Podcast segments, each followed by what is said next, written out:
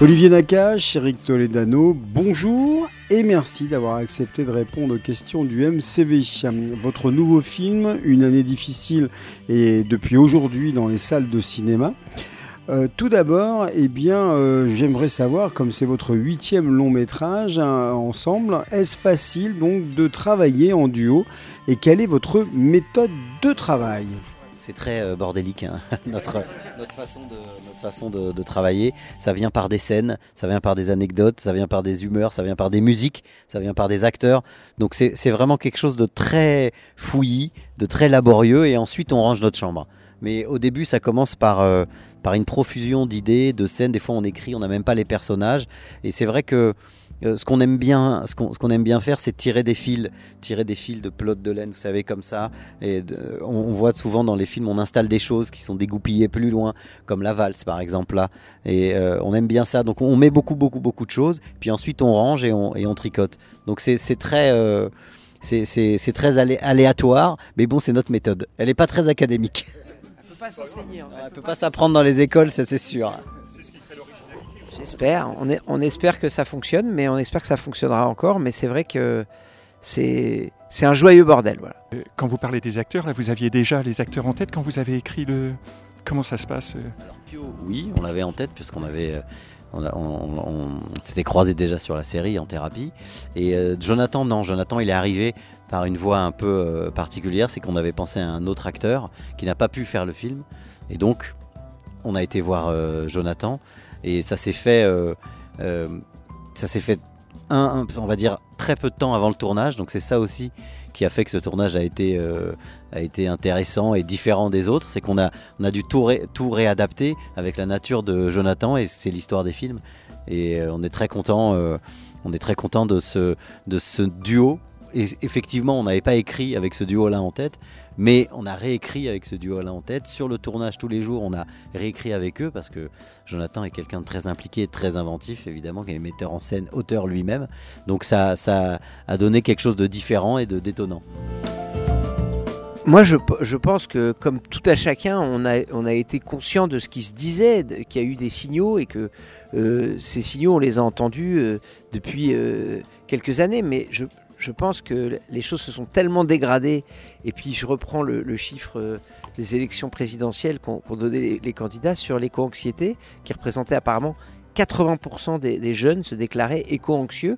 C'est un phénomène que je raccorderais avec l'idée de parler avec, entre générations. C'est-à-dire qu'on on a nos enfants qui qui deviennent euh, plus qu'adolescents. On, on, arrive à la, cinquantaine et j'ai l'impression que le dialogue doit s'installer. Et c'est aussi pour ça que on, a commencé à avoir une, oreille peut-être plus sensible et plus attentive à toutes ces, parce qu'elles viennent aussi dans nos familles.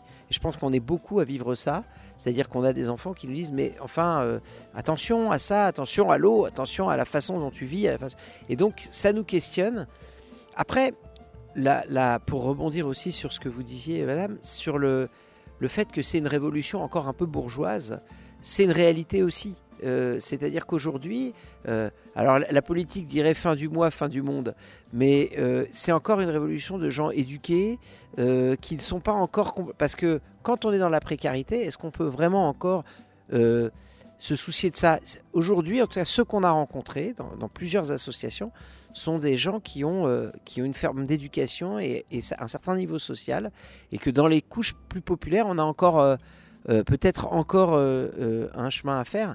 Donc c'est pour ça peut-être qu'il y a une projection difficile, mais, mais c'est vrai que plus on avance, en tout cas, plus on est sensible à ce discours, et plus on n'a pas le choix que d'y être sensible. Voilà, c'est ça que qu'on a ressenti pour répondre à votre question.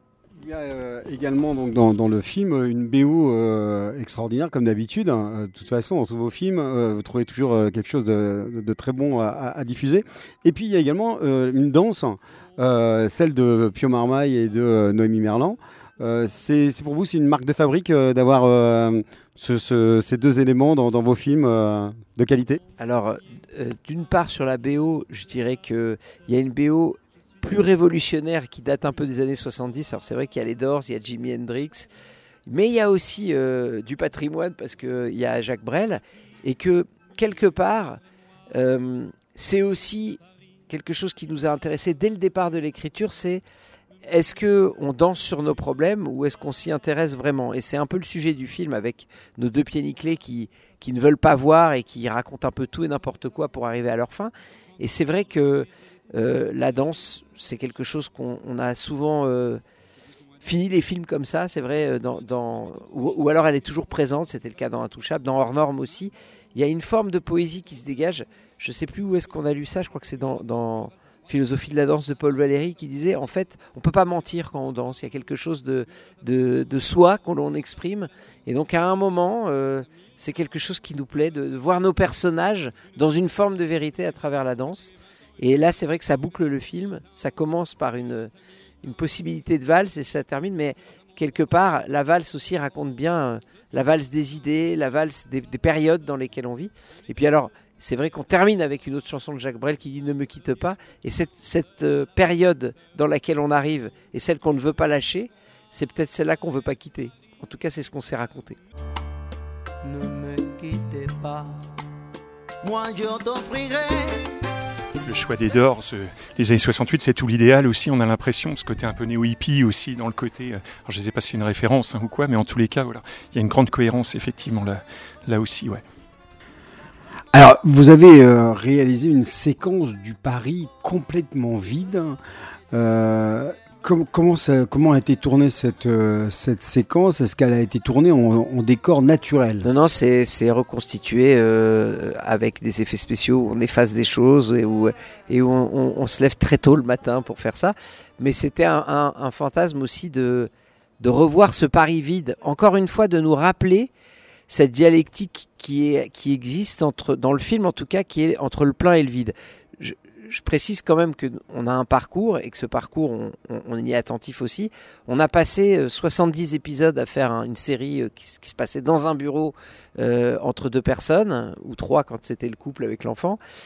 Il fallait qu'on sorte du bureau nous-mêmes. Il fallait qu'on aille euh, dans des scènes où il y ait des figurants. Et c'est vrai que c'est pas anodin de commencer le tournage avec 300 figurants pour un Black Friday. C'est-à-dire qu'on avait. Et puis, j'ai l'impression que ce qu'on a retenu, c'est ce plein et ce vide. Le vide des rues du confinement à la fin, le vide des appartements des gens euh, qui sont minimalistes, le plein euh, du Black Friday, le plein des, des scènes de- de- d'action à la Banque de France. Et c'est c'est vraiment ce, ce rapport qu'on questionne à la fois dans le cadre et à la fois dans ce que ça raconte euh, au sens euh, propre et figuré, de ce que ce qu'on a vécu ces deux trois dernières années entre euh, voilà au moment où le Covid arrive. Encore une fois, les aéroports sont pleins, le trafic est plein, et puis schlac, ça s'arrête d'un coup, et puis on se retrouve dans des rues complètement vides, et puis ça repart, et ça se re-remplit.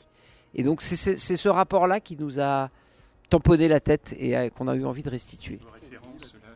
on ne spoilera pas ou quoi. Euh, comment Est-ce qu'on pourrait y voir un peu un esprit Goodbye Lénine avec cette, euh, personne qui, qui revoit un peu, voilà, qui sort et puis, hein, voilà, il y a ça et puis euh, l'armée des douze singes. Moi, j'ai vu un petit peu, voilà, je sais pas. Oui, bien sûr, oui. Alors c'est sûr que ce sont des films forts et c'est vrai que la, cette révélation euh, magnifique dans Goodbye, dans Lénine, euh, ce procédé comme ça des enfants qui veulent euh, sauver leur, leur mère, la préserver, la protéger. euh, oui, il y a, un petit, c'est un- une, une petite, euh, comment dire, un petit hommage, tout à fait. Et ça nous, ça nous amusait aussi parce que dans ces moments-là, notamment dans, Goodbye Lénine, alors c'est un- une révélation qui est forte, mais il y a aussi beaucoup de, poésie entre guillemets de la poésie historique. C'est lié à des faits historiques dramatiques et à un contexte politique, mais il y a de la poésie. Et c'est ça qui, ça qui nous amusait de finir ce film comme ça. Euh, on va pas évidemment spoiler, mais de, les voir marcher comme ça dans ce Paris euh, vide. Il y a quelque chose aussi de poétique qui nous intéressait, parce qu'on pense que la poésie peut nous sauver de plein de choses. C'est aussi pour ça qu'on a qu'on y a mis ce poète qui est Brel euh, à la fin pour euh, essayer de nous de nous faire réfléchir et de prendre du recul. Parce que après tout alors c'est vrai que ce sont des thèmes euh, très importants qu'on aborde mais il faut pas oublier que nous on, veut en faire une, comédie. On veut en faire quelque chose pour voilà pour entendre les, les salles rire et pour pour dire aux gens voilà venez venez au cinéma avec des gens que vous connaissez pas puis vous allez vous marrer. Et rien que ça déjà ça nous ça nous remplit. Pour reprendre le plein et le vide ça déjà ça nous remplit. Après si les gens veulent discuter y voir des messages ou, ou tant mieux.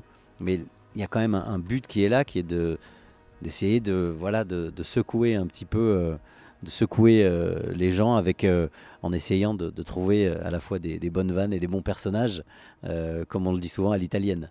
Euh, sur Goodbye Lénine, ce qui est génial, c'est que le Covid aussi, chacun a, pu y mettre le sens qu'il avait envie.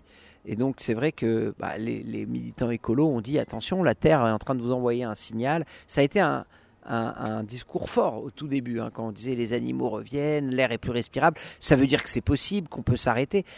Après, tout un tas de gens ont, ont mis, y ont mis d'autres, les conspirationnistes, on est rentré dans une cacophonie qui d'ailleurs a été un point de départ de En Thérapie. C'est-à-dire la cacophonie, il fallait de l'écoute, il fallait, il fallait qu'il y ait justement un- un- un- une oreille un peu plus attentive, parce que tout le monde parlait en même temps. Vous vous rappelez des plateaux télé, euh, tous ces experts qui nous racontaient.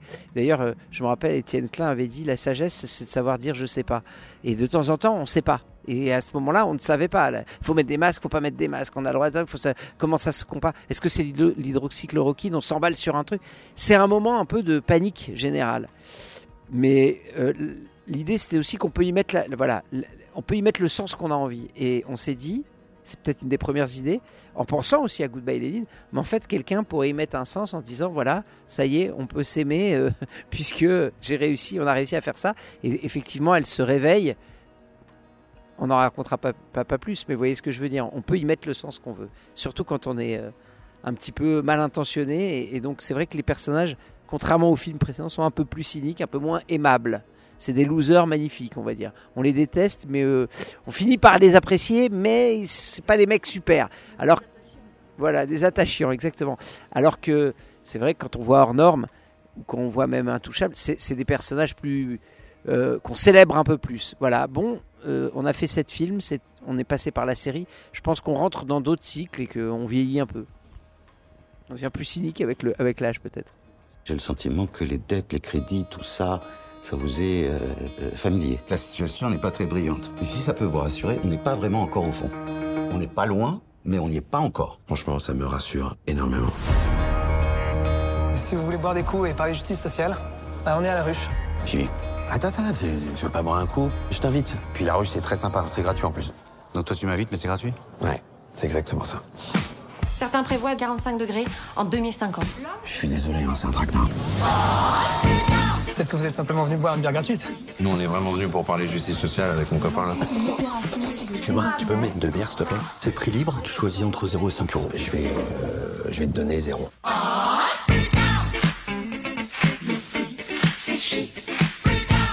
Et le tournage avec euh, Jonathan Cohen, ça a été, euh, ça s'est bien passé parce que bon, il est quand même euh, un peu.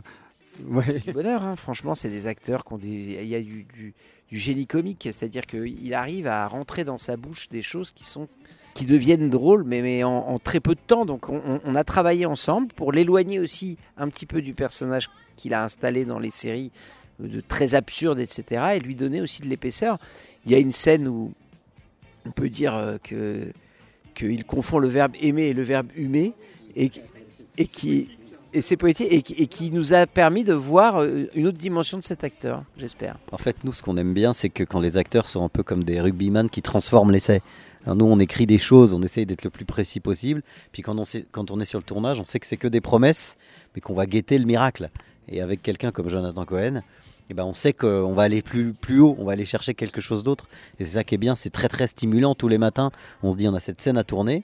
Et ben, quand on va mettre Jonathan, Pio Marmaille ensemble et tous ces acteurs, on espère qu'- qu'il va se passer quelque chose. Et avec lui, on a été servi.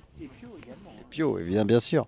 Pio, mais dans, dans- on essaye à chaque fois de mélanger des castings ou de faire des castings un peu originaux qu'on n'a pas vu 30 fois dans des films. Et c'est vrai que euh, Noémie Merlan, elle vient d'une certaine famille. Euh, Mathieu Amalric, Grégoire le Prince Ringuet, Jonathan, Pio. C'est pas évident de les mettre sur une même photo. Et ben nous, nous on le fait et on voit ce qui se passe. Et, et on trouve que ces mélanges-là, ça donne toujours quelque chose de très savoureux. Ouais, ouais, Mathieu, c'est un comédien qu'on avait envie de croiser depuis très longtemps, qu'on admire, qui a un parcours absolument fascinant.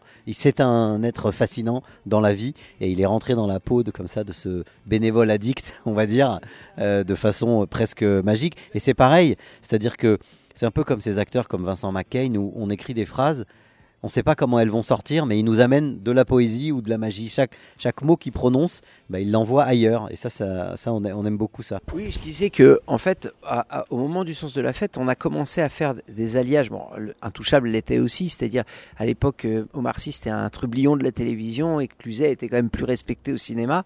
Euh, mais l'idée d'associer des gens qui n'ont pas été dix fois associés et qui n'ont pas l'air d'être de la même famille de cinéma, euh, c'est le côté troupe. Et c'est vrai que la quintessence de ça, ça a été euh, le sens de la fête. On a mis euh, un cinéma d'auteur euh, avec euh, Suzanne Clément, Kevin Azaïs ou, ou Vincent McCain, qui était vraiment, voilà, on va dire un, peu- un peu cinéma d'auteur français. Puis d'autre côté, Jean-Paul Rouve, qui est plus populaire. Et puis au milieu, Bacri. Qui est...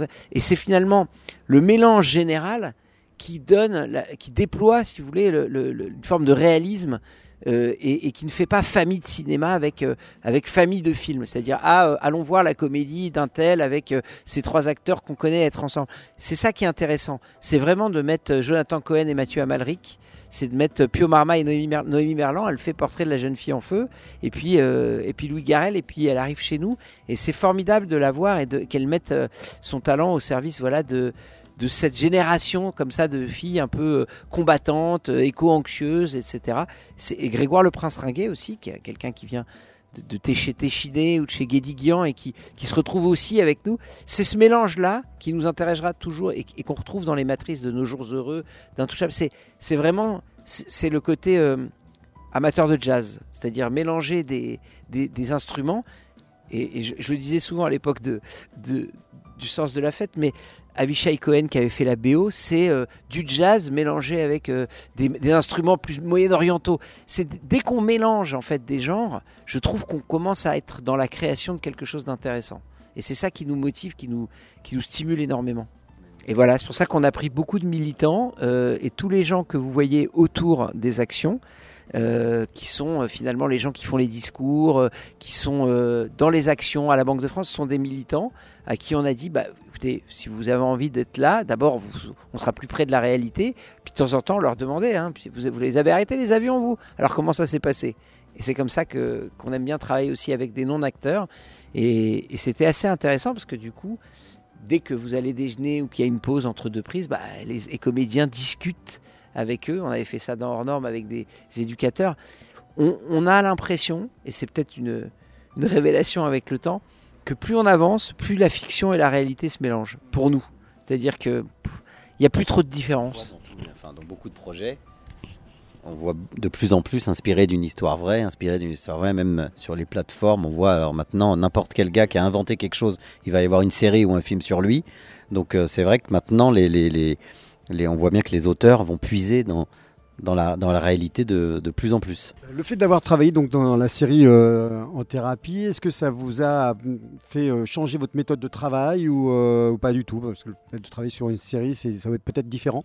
Oui, sur une, sur une, une certaine révélation sur euh, le fait de- de- d'utiliser à ce point-là le champ contre champ, qui est l'essence du cinéma, c'est-à-dire vraiment d'avoir un point de vue et l'autre. Peut-être que ça a matrixé un peu le, le fait qu'on ait choisi de mélanger deux sujets, deux points de vue, c'est-à-dire vraiment, comme disait, le plein et, le, le pas le vide, mais le, en tout cas le rouge et, le minimalisme. Comme ça, les militants écolos et les surendettés, peut-être que ça vient de cette, euh, cette volonté de faire un champ contre champ, peut-être élargi. Et, et, et après, il y a une autre révélation avec En Thérapie, c'est que quand vous faites un champ contre champ, vous avez le montage pour donner la réalité et vous ne savez pas pourquoi, mais c'est à la virgule près, au, centième de seconde près dans le montage que la réalité arrive. C'est-à-dire que Dayan, euh, alias Frédéric Pierrot, va avoir la bonne écoute ou la bonne réaction parce que vous montez à un, à un rythme très précis.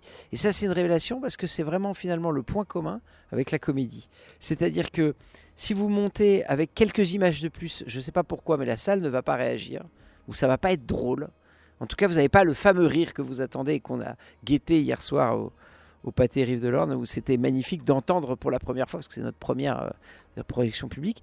Et ben, c'est exactement euh, vraiment un miroir avec euh, la comédie et la dramaturgie de cette espèce, cette espèce de justesse. Alors, on nous a dit, certains psys ont dit, vous avez filmé l'inconscient. Et ben, l'inconscient se nichait dans le, le centième de seconde près du montage entre champ contre champ. Qu'on a partagé avec euh, Desplechin, Berco et, Jaoui qui ont été réalisateurs de cette série avec nous. Et ben c'est vraiment une révélation avec la comédie. On, a encore vu une fois de plus que il faut aller chercher le point de montage où, finalement c'est dans le rythme que ça se passe. Donc oui, c'est forcément très impactant. Et puis euh, on a eu la chance de se faire un petit cours de cinéma puisqu'on a eu la chance d'aller chercher les réalisateurs qu'on avait envie de voir travailler. Donc on a été se faire notre petite. euh, c'est bien de faire un reset après sept films, d'aller voir les autres travailler. Salvadori, euh, euh, Berco, euh, Finkiel, Jaoui, euh, Desplechin. C'est sympa comme formation à notre étape d'aller et d'être sur un plateau et de pas être un, intrus quoi, parce qu'on avait quand même écrit les, scénarios et produit la, la série. Je vois bien qu'il y a un truc entre toi et moi. Mais il se passera rien entre nous. Si je suis pas pressé, je peux t'attendre. On est en train de fabriquer des générations de surconsommateurs compulsifs. J'aimerais pousser un cri d'alarme. Tu sais ce que je leur ai offert à mes neveux au Noël dernier? Je leur ai dit, mes chéris, cette année, je vous offre toute mon estime et tous mes encouragements.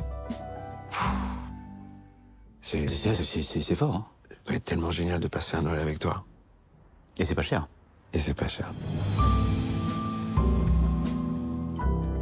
Ne me quittez pas, ne me quittez pas. Moi je C'est pas vraiment l'état d'esprit, parce que je sais que Dupontel le fait dans cet esprit-là aussi, de temps en temps il modifie le montage.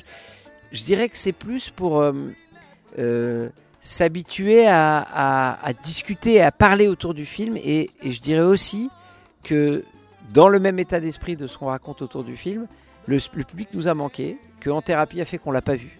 Et que quelque part, même si ça a été un succès inespéré, euh, cette série pour Arte et pour nous, euh, puisqu'on nous a parlé de chiffres mirobolants de, nombre de personnes qui ont vu le film, la série, il y a quand même quelque chose d'assez abstrait dans le fait de ne pas voir les, les gens.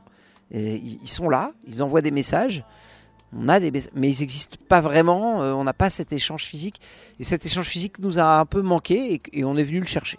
On pense aussi que c'est un, on a un moment où là, la fréquentation en salle reprend et que nous, on est vraiment les premiers à soutenir cette fréquentation en salle par rapport à l'hégémonie des plateformes qui ont déferlé et ont pris évidemment, ont explosé pendant la crise sanitaire. Et on a vraiment envie d'aller à la rencontre des exploitants, alors de ceux qu'on connaît, parce que donc c'est le huitième film, donc on a fait tout un tas de passages, et d'aller aussi plus en profondeur, euh, comme on l'a fait euh, hier à Saint-Lô euh, ou à Bayeux, d'aller à la rencontre des gens qui d'habitude n'ont peut-être pas accès à des avant-premières ou à des événements comme ça. Et ça, et ça, ça nous intéresse et ça nous, ça nous importe vraiment beaucoup d'aller vraiment en profondeur, d'où cette tournée de, de 140 euh, villes. Alors c'est beaucoup de préparation, beaucoup de travail, mais on, on l'assume parce que on aime ça et on a envie aussi de, de partager ce film, voilà, d'aller discuter avec les gens avec ce film-là euh, en, particulier. Donc on, s'y prend bien, bien, bien, bien, bien en amont et c'est c'est vraiment assumé et très conscient. C'est pas de la politique, euh, pas que de la politique. euh, L'idée que les plateformes ont pris une place pendant le Covid qui était, qui était, qui était une place à prendre, puisqu'il n'y avait plus de cinéma ouvert, et que l'augmentation, je crois qu'elle a été de 20% pendant le Covid sur des Netflix, Amazon, etc. Et que le cinéma en est forcément souffert. Si quand on a eu la chance d'avoir des, gens dans les salles, dans les films précédents, nous, on, ne montre pas justement l'idée qu'il faut aller chercher les spectateurs. Alors là, il y a un peu d'optimisme, ça remonte un peu, mais faut rester sur ses gardes. On sait très bien que c'est fragile. Et on a annoncé quand même il n'y a pas longtemps, oui, est-ce que les gens continueront à aller au cinéma? On a posé cette question, hein, vous avez entendu comme nous, est-ce que les gens avec les plateformes continueront?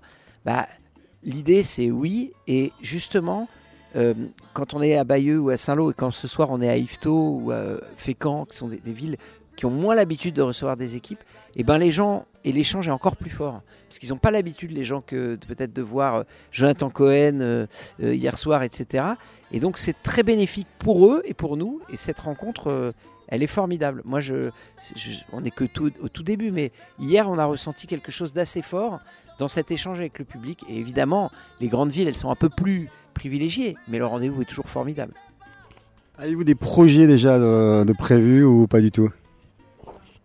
Alors oui, on, on a toujours des projets. Euh, D'abord, continuer euh, un programme qu'on fait pour la télévision et qui a euh, été une superbe, une superbe aventure cette année qui s'appelle les Rencontres du Papotin. Euh, qu'on produit euh, avec Olivier, qu'on a initié euh, avec l'accord majestueux de France Télévisions qui nous a programmé à 20h30 une fois par mois. Donc il y aura une deuxième saison l'année prochaine avec encore des multiples invités. hein. Cette année, on a, eu la chance d'avoir Gilles Lelouch, Camille Cotin, Virginie Efira, Emmanuel Macron. Et l'année prochaine, on va essayer de continuer ça. Évidemment, on a aussi envie de continuer. on, on est en train de penser à un prochain film qui serait d'ailleurs en, rebond peut-être à, celui-là, puisqu'on vous le dit, euh, et on, sent qu'on le dit beaucoup, et on va le dire beaucoup, on a grandi dans les années 80 et le monde était différent. Peut-être que c'est la seule période qu'on n'a pas vraiment analysée dans notre parcours.